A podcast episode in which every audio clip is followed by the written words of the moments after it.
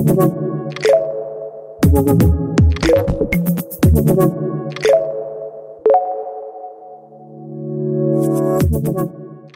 hören Coffee Tea Technology, den Podcast der Kapsch Businesscom. Guten Tag und herzlich willkommen. Schön, dass Sie uns zuhören. Mein Name ist Sandra Bayerl, ich bin Journalistin und Ihre Moderatorin. Gemeinsam mit Jochen Borenich, dem Vorstand der Kapsch Businesscom, freue ich mich, heute über ein besonders spannendes Thema zu reden, mit einem ganz besonders spannenden Gast. Wir befinden uns hier direkt bei Kapsch im 12. Bezirk im Vorstandsbüro. Hallo Jochen. Hallo Sandra. Live zugeschaltet über ein ganz komplexes System haben wir einen Mann mit einem sehr klingenden Namen. Er ist der Direktor der Agentur für Sprunginnovationen in Deutschland und heißt Rafael Laguna della Vera. Hallo, Rafael. Hallo. Wir sind dann auch schon beim Thema, nämlich Sprunginnovationen, was das genau ist und wie wir eventuell und hoffentlich in Zukunft mehr dahin kommen, werden wir gleich mit unserem Gast erläutern. Raphael, du kannst uns gut hören. Du bist im Berliner Büro. Erklär uns mal, wo diese Agentur genau angesiedelt ist. Also sie ist in Leipzig, nicht in Berlin. Das ist schon mal die erste Besonderheit. Aber natürlich bin ich sehr viel in Berlin, da wir ja eine Bundesagentur sind und wir deswegen natürlich eng mit der Bundesregierung äh, zusammenarbeiten. Aber ganz bewusst haben wir sie mal nicht nach Berlin gesetzt. Ne, die Hype City für alles, denn Leipzig ist, glaube ich, was Sprunginnovation angeht, vielleicht sogar ein besserer Standort, weil es als Stadt gerade sozusagen explodiert im positiven Sinne. Mhm. Eigentlich solltest du jetzt bei uns sein, damit wir auch äh, gut im Dreier äh, ein Gespräch führen können. Das geht in diesen Zeiten nicht. Ähm, sehr schade, weil wir haben hier auch immer ein bisschen Wiener Kaffeehausatmosphäre. Jochen hat ähm, ein Spezialgetränk, nämlich Minztee mit Orangensaft, auch heute. Genau. Wird gerade mhm. eingeschenkt. Ähm, ich bleibe bei der klassischen ich Wiener Melange. Übrigens grünen Tee mit Ingwer, falls das, ich falls das auch fragen, gilt. Auch aber ich wäre natürlich Tee, viel lieber okay. bei euch. okay, Sie kriegen diesen grünen Tee mit Ingwer, wenn Sie wieder nach Wien kommen. Ich verspreche es Ihnen. Ja, sehr gerne. Ähm, zum Thema Sprunginnovationen. Dieses Wort ähm, gibt es noch gar nicht so lange. Jedenfalls handelt es sich um Innovationen, nach denen die Welt nicht mehr so ist, wie sie einmal war. Das sind Innovationen, die alles verändern, die Gesellschaft, die Industrie, sogar wie wir sprechen und vor allem, wie wir leben. Äh, Herr Laguna della Vera, das ist ja Ihr Geschäft, Ihr großes Thema. Wie oft begegnen Sie solchen Sprunginnovationen? Das ist etwas sehr Rares, oder? Ja, und vor allen Dingen weiß man es vorher nicht, ob es wirklich eine ist. Was man erkennen kann, ist, ob etwas Sprunginnovationspotenzial hat, also ob es vielleicht etwas werden kann. Da kann man Kriterien entwickeln, äh, das haben wir auch getan, da reden wir sicherlich noch drüber, um die Wahrscheinlichkeit irgendwie abzuwägen oder auch Ausschlusskriterien zu finden. Ob es eine war, weiß man immer erst hinterher. Ich glaube, als wir alle 2007 meinetwegen die Präsentation des iPhone gesehen haben, wussten wir nicht, was da draus wird. Mhm. Äh, Jochen, das vergangene Jahr war ein Sprung in die technische Zukunft. Wir haben da ein paar Jahre übersprungen. Ähm, waren da aus deiner Sicht Sprunginnovationen dabei? Wie oft, wie oft kommt dir so etwas unter? Ich glaube, es war mein Sprung ins kalte Wasser, äh, weil wir sozusagen äh, in vielen Fällen von 0 auf 100 äh, gestartet sind. Dinge wie Videoconferencing, ähm, Dinge wie Veränderung äh, im Bildungswesen, Stichwort Distance Learning, sind plötzlich äh, möglich gewesen. Und deswegen würde ich sagen, war das in der, in der Entwicklung ein Sprung. Wenn vielleicht sozusagen die große Sprunginnovation noch nicht dabei war, aber der Entwicklungssprung war so, ein, sozusagen ein großer. Und es gibt in den Kontext äh, einen schönen Begriff, das nennt sich so Sailing Ship Effekt. Äh, der Sailing Ship Effekt hat sich angeschaut, Wann ist die Dampfmaschine entwickelt worden und wie lange hat es gedauert, bis in der kommerziellen Schifffahrt Segelschiffe durch Dampfmotoren oder äh, sozusagen motorisierte Schiffe ersetzt wurden? Und ob man es glaubt oder nicht, das hat 120 Jahre gedauert. Ja. Und dieser Entwicklungssprung, den haben wir gemacht. Und man sieht, wie lange es dauert von einer Erfindung, bis tatsächlich diese Erfindung dann äh, sich kommerzialisiert.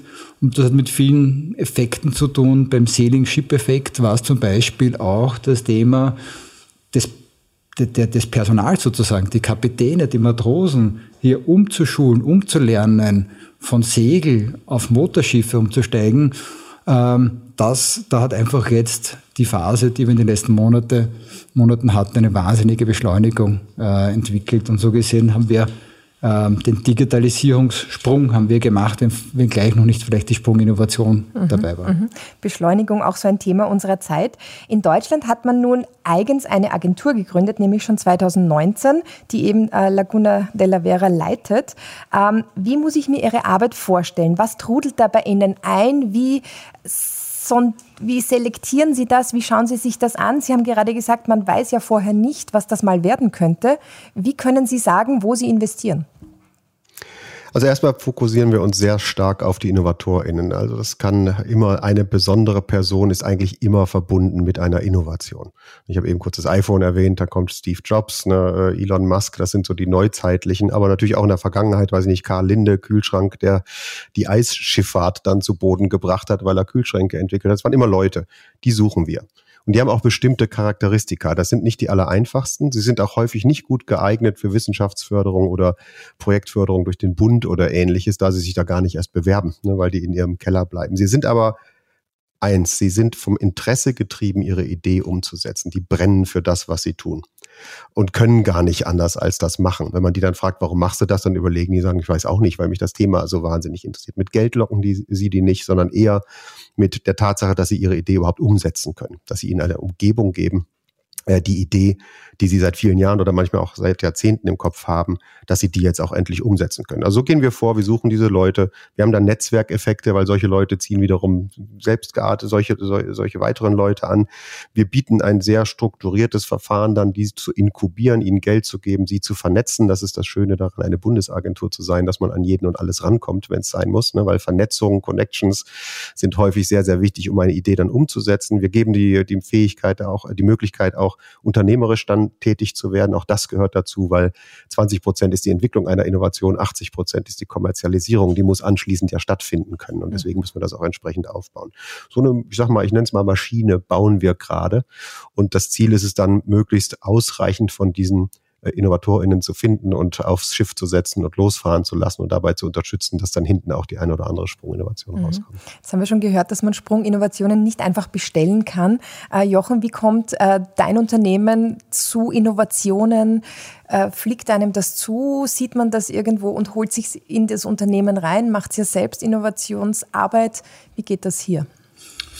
Ja, stimmt. Innovation kann man nicht per Onlinehandel bestellen. Das ist äh, ein Prozess äh, mit wesentlichen Elementen drinnen. Das eine ist sicherlich das Thema Know-how, hat man die Expertise dazu, hat man auch die Persönlichkeiten äh, dazu. Das zweite ist sicherlich das Thema Zugang zu Kapital, um diese Ideen zu entwickeln. Das dritte Element ist aus unserer Sicht das Thema Entrepreneurship. Das eine ist etwas zu erfinden, aber das andere ist es zu kommerzialisieren. Dieser Aspekt ist in äh, vielen Fällen schwach ausgeprägt, vor allem in Europa durchaus schwächer ausgeprägt als in anderen Wirtschaftsregionen. Und das viertes Element, das wir natürlich immer mehr sehen in einer Datenökonomie, ist das Thema Daten, Nutzung von Daten. Und äh, auch da müssen wir sicherlich neue, ähm, einen neuen Schwerpunkt darauf setzen, denn wir sind, was, wir sind sehr gut in der Analyse, zum Beispiel man braucht sich nur volkswirtschaftliche Kennzahlen anschauen, wir sind sehr gut in der Analyse von Finanzströmen und Warenströmen, das können wir alle sehr gut analysieren, aber die wenigsten schauen sich eigentlich die Datenströme an äh, und nachweislich äh, sind die Datenströme, das sieht man in den Studien der letzten zehn Jahre, auch ein, äh, ein, ein, ein Indiz für das Wachstum der Wirtschaftsregion. Äh, und wir sollten neben den Finanz- und den Warenströmen auch mehr auf die Datenströme schauen. Und nicht ohne Grund, wenn wir uns andere Wirtschaftsregionen anschauen, äh, sind viele datengetriebene Geschäftsmodelle äh, auch bei den jenen Firmen vertreten, die eine hohe Marktkapitalisierung haben. Konkret, die, bei den zehn wertvollsten Unternehmen sind acht aus den USA und davon ist der Großteil Datenplattform getrieben. Und da auf das Thema Datenströme sollten wir als eines der Elemente und wir sehen das vierte Element auch ein besonderes Augenmerk legen. Vielleicht in den Kontext noch, ähm, wenn wir uns die europäische Unternehmerstruktur ansehen äh, und jetzt einmal zum Beispiel von der Umsatzseite ansehen, so sind die drei umsatzstärksten Unternehmen in Europa, das sind zwei Ölkonzerne und ein Automobilkonzern dabei. Und äh, wenn wir uns das Thema Marktkapitalisierung anschauen, in der Europäischen Union äh, ist das Unternehmen mit der höchsten Marktkapitalisierung ein Modekonzern. Äh, und ich glaube, anhand der, Branchen sieht man schon, dass man da sicher im Bereich der Datenökonomie noch einiges aufzuholen Wie lange wird sich das noch so halten? Zeitlich traue ich mich da keine Abschätzung zu tätigen, aber ich glaube, und da können wir eh dann auch darauf zu sprechen kommen, dass es immer noch Bereiche gibt, in denen wir in Europa gute Chancen haben, mhm. uns auch zu etablieren. Mhm. Zu Europa kommen wir dann. Herr Laguna de la Vera, Sie arbeiten mit Steuergeld. Sie haben eine Milliarde Budget für zehn Jahre. Ob das viel oder wenig ist, das lassen wir mal so stehen. Ich unterstelle, für etwas Bahnbrechendes Neues muss man viele verrückte Ideen von vielleicht noch verrückteren Menschen zulassen. Wie viel Verrücktheit dürfen Sie denn durchlassen durch Ihre, durch ihre Barrieren und wen, wen dürfen Sie losschicken? Also eben habe ich ja diese Hypos, nennen wir die High Potentials, erzählt, ne, was das für Menschen sind und dass das schon schräge Vögel sind und wir kennen ja ein paar. Also dass Elon Musk ein mhm. schräger Vogel ist, weiß glaube ich jeder, aber er reißt halt auch was. Also man kann davon gar nicht genug bekommen. Fangen wir mal damit an. Mhm. Zweitens, ja, äh, sie sind nicht immer bundes- und ministeriumskompatibel. Äh, dafür sind wir ja da. Wir sind's. Ja, wir sind äh, hypokompatibel und können die Translation machen. Wir haben immerhin schon im ersten Jahr 440 Einreichungen bekommen. Äh, mhm. Äh, davon sind 10 Prozent auch wirklich attraktiv. Da sind ja immer noch 44. Das ist also gar nicht so wenig, von denen wir jetzt ein Viertel auch schon aktiv anentwickelt haben. Das heißt, wir, äh, es besteht eigentlich kein Mangel an wirklich guten Ideen und solchen Hypos, die kommen. Wir müssen jetzt noch entwickeln, ein, äh, ein Bundesinstrumentarium zu bauen, was der Agilität entspricht, die diese Innovatorinnen brauchen. Denn äh, wie, wie Sie, wir hatten es ja auch ein bisschen in der Vordiskussion, ne, die, in der Regierung wird anders gearbeitet als in der Wirtschaft und Agilität und Regierung sind eigentlich zwei diametral entgegengesetzte Themen häufig. Ne? Und vor allen Dingen geht es auch nicht darum, etwas anzutönen und wenn es dann austönt, ist dann doch nicht zu machen, sondern wir müssen es durchziehen. Ähm, das üben wir jetzt gerade als Bundesagentur zu implementieren. Ich sage auch gerne scherzhaft, die erste Sprunginnovation ist die Agentur für Sprunginnovation. Also wir müssen uns auch selber erfinden und das Werkzeug bauen. Ähm, jetzt haben Sie äh, ein wunderbares Wort verwendet, nämlich anentwickelt.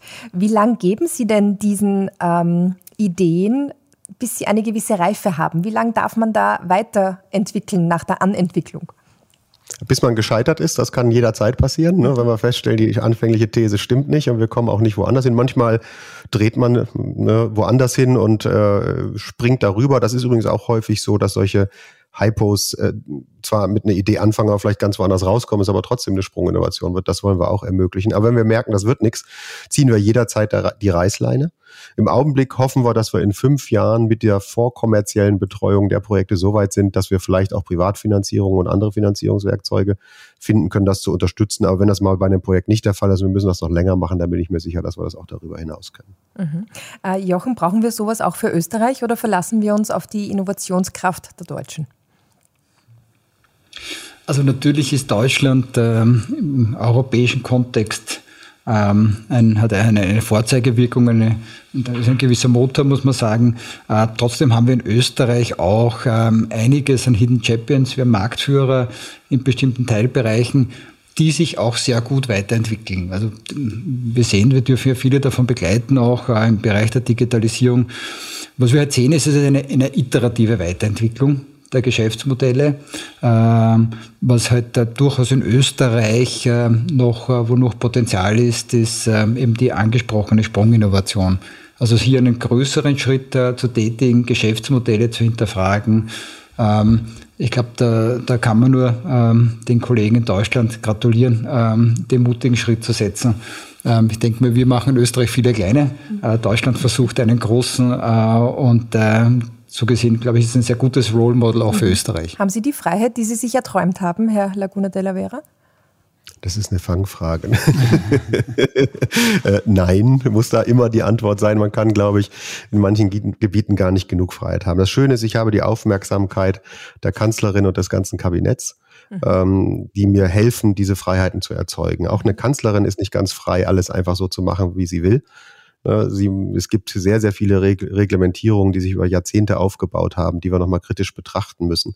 Auch Auflagen, die wir uns selber machen auf äh, Bundesebene oder sogar auf EU-Ebene, die uns hier und da behindern und vielleicht im Wege stehen, äh, die kann man nicht mal so eben an Seite schaffen. Das ist dann eher ein Prozess. Mhm. Jetzt haben Sie die Kanzlerin angesprochen. Angela Merkel ist quasi Ihre Chefin. Äh, treibt sie, nämlich die studierte Physikerin, dieses Thema ganz besonders oder ist sie schon viel mehr Politikerin?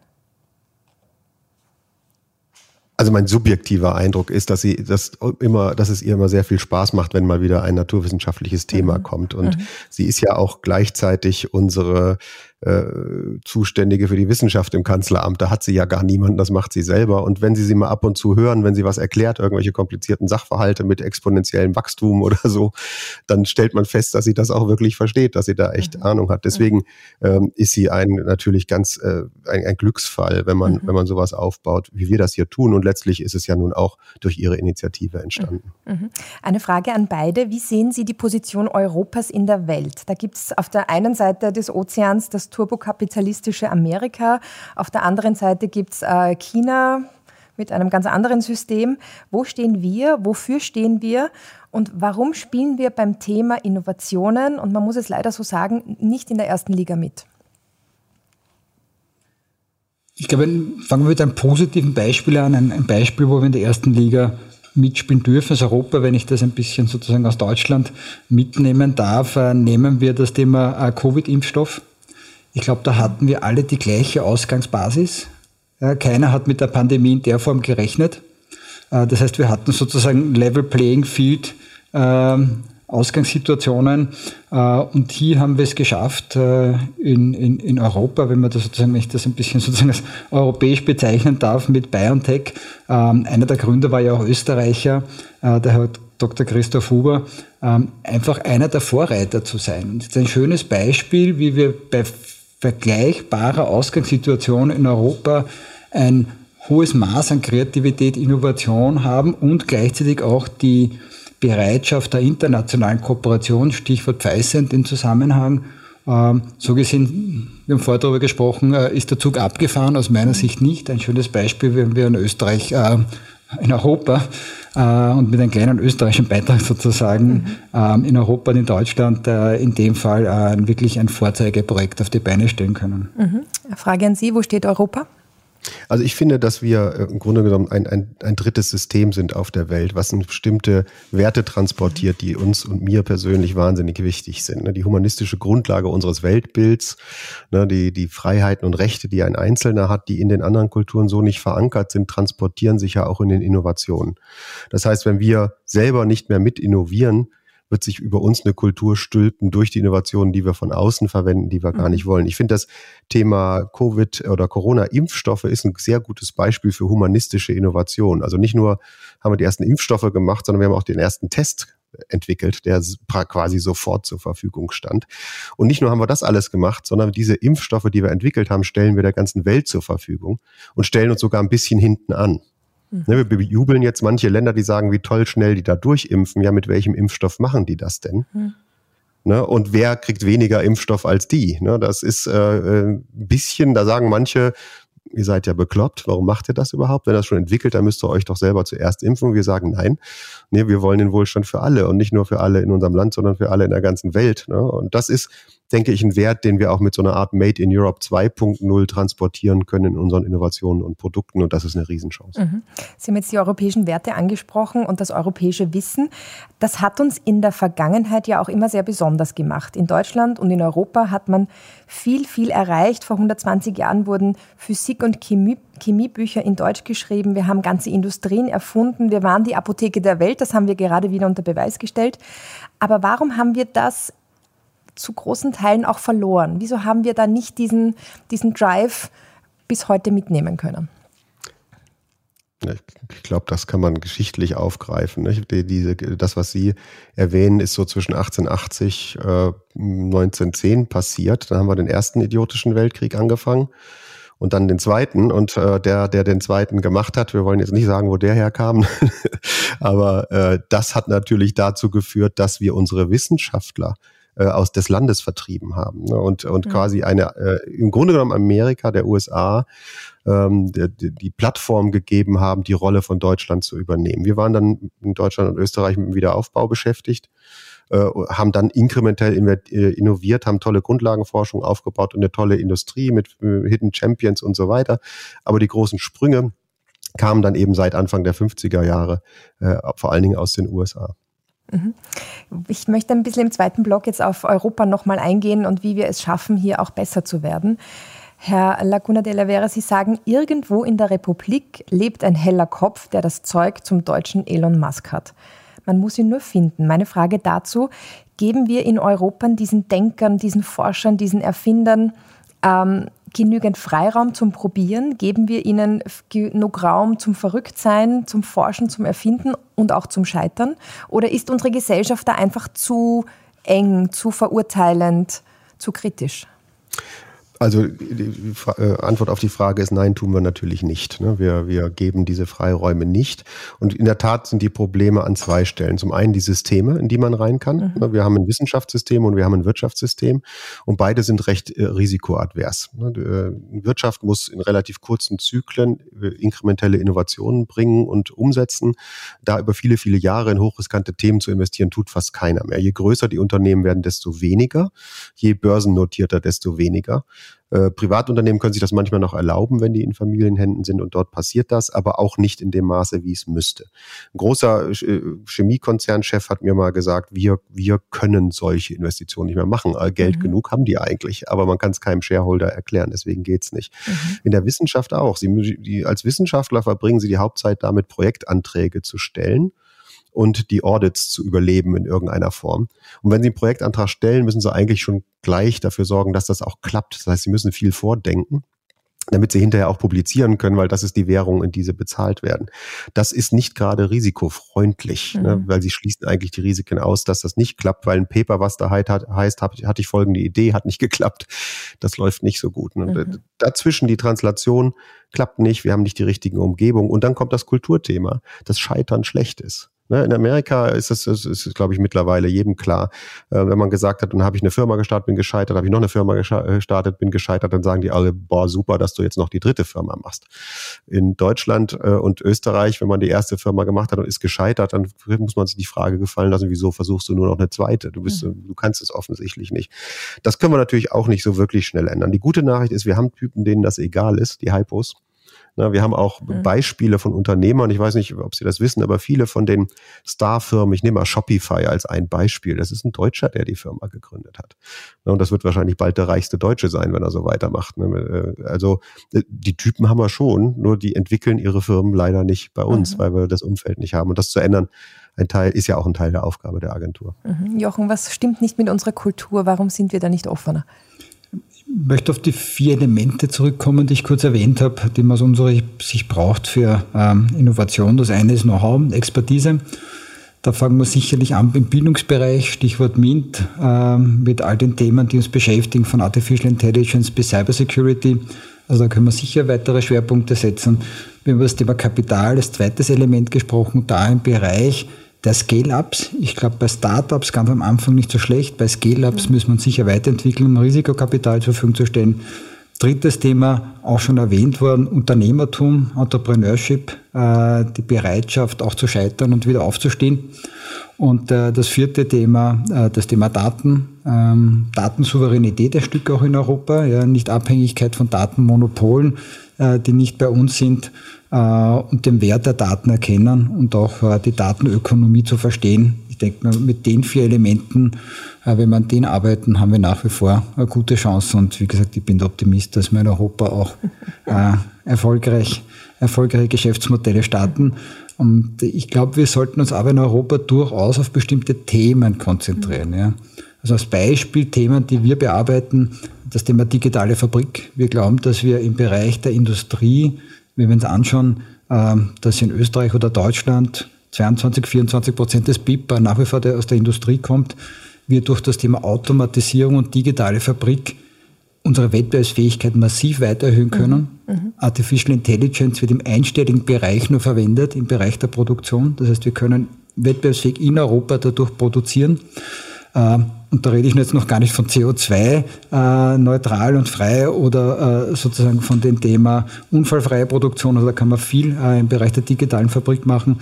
Wir glauben auch fest an das Thema Medizin ohne Zufall. Mhm. Ja, durch äh, Analytics und Unterstützung, personalisierte Medizin kann jeder eine top-medizinische Diagnose und Betreuung bekommen durch Technologie. Auch an dem Thema arbeiten wir intensiv. Aber auch das Thema Mobilität, Stichwort äh, staufreie Städte, ist ein mhm. Thema, das mhm. wir in der CAPS ganz intensiv bearbeiten. Also ich glaube, wenn wir uns auf Themen konzentrieren und die vier Elemente äh, verbessern, mhm. haben wir äh, nach wie vor global auch gute Chancen, uns zu etablieren. Du hast jetzt die Industrie angesprochen. Ähm, wir sind in der Grundlagenforschung gut, ähm, aber dann diesen Transfer in die Wirtschaft hinein, der gelingt uns oft nicht es geht auch nicht ohne den äh, privaten Unternehmen, ohne der Privatwirtschaft. Ist die denn aus eurer Sicht interessiert daran, etwas aufzugreifen und äh, quasi in den Alltag aufzunehmen und umzusetzen? Ja, natürlich ist sie. Die Frage ist, kommen, äh, ist eine ausreichende Sichtbarkeit dafür da? Kommt es überhaupt so weit, dass man das sehen kann mhm. draußen? Also ich mhm. kann für Deutschland sagen, dass die Translation aus dem Wissenschaftsumfeld in die Wirtschaft nicht gut läuft. Mhm. Also wir haben ein hervorragendes Wissenschaftssystem, wirklich. Wir, wir geben allein auf Bundesebene 18 Milliarden Euro in die wissenschaftlichen Institute und Unis, sondern auf Landesebene nochmal in die Unis wahrscheinlich dasselbe.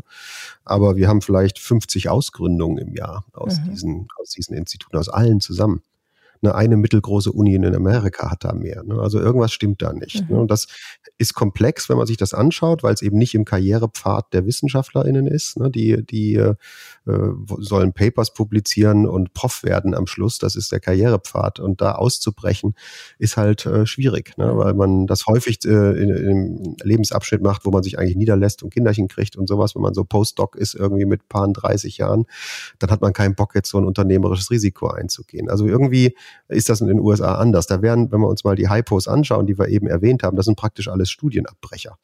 Das heißt, da haben die, da haben die Uni-Profs gesagt, verschwend deine Zeit hier nicht an der Uni, schreib das Paper noch fertig und dann raus hier ne, und mach deine Firma. Äh, und häufig holt man sich dann die wissenschaftlichen Meriten hinterher ab, indem man ein Institut gründet mit den Milliarden, die man da zwischendurch verdient hat.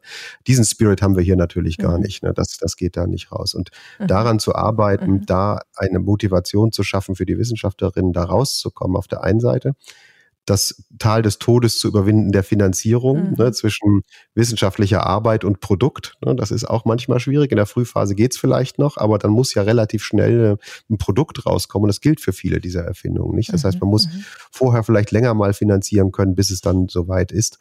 Und dann, glaube ich, steht die Wirtschaft bereit. Also ich kann mir das, Unternehmertum heißt ja, dass man solche Chancen dann sieht, aber man muss sie halt auch gezeigt mhm. bekommen. Aus der Tradition heraus gibt es ja oft wirkliche Berührungsängste zwischen Wissenschaft und Privatwirtschaft.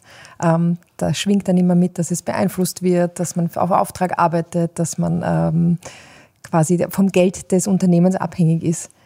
Muss sich das ändern, diese Denke? Ich, ich finde das an und für sich keinen, keinen, keinen Widerspruch auf der einen Seite natürlich eine Freiheit in der Forschung äh, sicherzustellen, auf der anderen Seite gleichzeitig an Dingen äh, zu arbeiten, Stichwort angewandte Forschung, die in irgendeiner Form auch nachher am, am, am Markt und somit äh, eine Relevanz für die Wirtschaft hat mhm. und damit wiederum Arbeitsplätze, Wertschöpfung sichert äh, und, und damit ein, ein Kreislauf sichergestellt ist. Also für mich ist das kein Widerspruch und da können wir sicher in der Kombination Wissenschaft und Wirtschaft uns deutlich verbessern. Ähm, das ist ein Aspekt. Ähm, wir haben andere Aspekte schon angerissen, natürlich den Startups. Aber ich würde auch nicht unterschätzen, welches Kreativitätspotenzial entsteht. Und das bemerken wir auch gerade durch die Zusammenarbeit von Corporates, dass einfach Unternehmen aus unterschiedlichen Branchen, äh, und das können durchaus Leitbetriebe sein, neue Geschäftsideen gemeinsam entwickeln. Also ich würde sagen, es gibt einfach mehrere ähm, mehrere ähm, Streams, um äh, Innovationen in einer Co-Creation voranzutreiben. Das kann der wissenschaftliche Stream sein, das können junge Unternehmer sein, das können aber durchaus auch etablierte Unternehmer sein, die gemeinsam in der Kombination ganz neue Geschäftsmodelle entwickeln und äh, dafür die Offenheit zu haben, dafür stehen wir. Mhm, mhm. Ähm, Frage an den ähm, Herrn Laguna della Vera. Wann wird denn die erste Sprunginnovation aus Ihrer Agentur für Sprunginnovationen hervorstechen?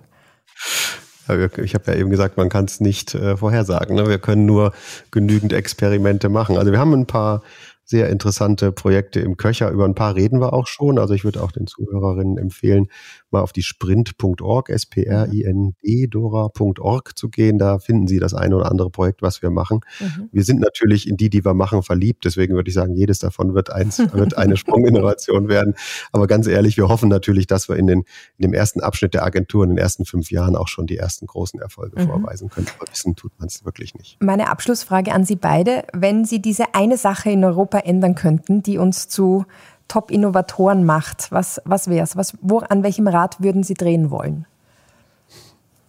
Soll eine ich Sache. zuerst? Eine. Oh, ich hätte, warte mal, ich muss auf meine Liste. Was, ähm, Ah, darf ich auch zwei? also gut, ich suche mal eins aus. Ich glaube, das Wichtigste ist der Spirit. Ne? Ich glaube, das Wichtigste ist, dass wir mal wieder Mut fassen und Bock auf Vorwärts haben und mhm. einfach sagen, wir, wir, wir trauen uns mal aus unserer Comfortzone raus. Ne? Wir gehen mal Risiken ein und es ist auch nicht schlimm, wenn wir vor die Wand klatschen, dann stehen wir wieder auf, rücken das Krönchen gerade und machen weiter, weil wir haben tolle Talente, tolle Leute und diese, ich sag mal, diesen, weil das ja ein Wunsch ist, den ich mir wünschen kann. Ich weiß, dass das das Schwierigste ist zu ändern, dass man die Einstellung zu diesem, mhm. äh, zu diesen Themen äh, in sich ändert. Und das Zweite, was ich nicht sagen darf, Bitte. ist, dass wir uns vielleicht mal ein paar Regeln auf der auch europäischen Ebene wegnehmen, die uns äh, einfach daran hindern, okay. äh, hier Innovationsförderung zu machen. Wir stehen okay. uns da selber im Weg. Die Probleme haben China und USA nicht. Spirit und Bürokratie. Jochen, was bleibt für dich? Ja, ich mache es einfach, ich vereine das, ähm, habe vorhin vier Elemente genannt. Von den vier Elementen denke ich mir, ist das Thema Entrepreneurship mhm. äh, für mich das Wesentlichste. Das umfasst nämlich vieles. Äh, da kann ich ein bisschen auch das Thema Finanzierung reinpacken, da kann ich das Thema Unternehmertum reinpacken, da kann ich das Thema Ausgliederung aus dem wissenschaftlichen Bereich reinpacken äh, und ein Stückchen mehr äh, Unternehmertum würde uns in Europa sicher nicht schaden. Mhm. Herr Rafael Laguna de la Vera, ich bedanke mich sehr herzlich für das Gespräch und die Einblicke, die Sie uns in Ihre Agentur gegeben haben. Ich wünsche Ihnen und damit uns Europäern viel Glück bei der Suche nach den großen, großen Innovationen. Jochen Borenich, auch dir danke ich für das Gespräch und die Einblicke. Wir beide hören uns ja beim nächsten Podcast höchstwahrscheinlich wieder. Liebe Hörerinnen und Hörer, ich bedanke mich herzlich fürs Zuhören. Schalten Sie wieder rein in Coffee Tea Technology, den Podcast der Capsch Business.com. Wir melden uns regelmäßig, nämlich monatlich und freuen uns, wenn Sie wieder dabei sind. Bis dann, machen Sie es gut und noch einen schönen Tag.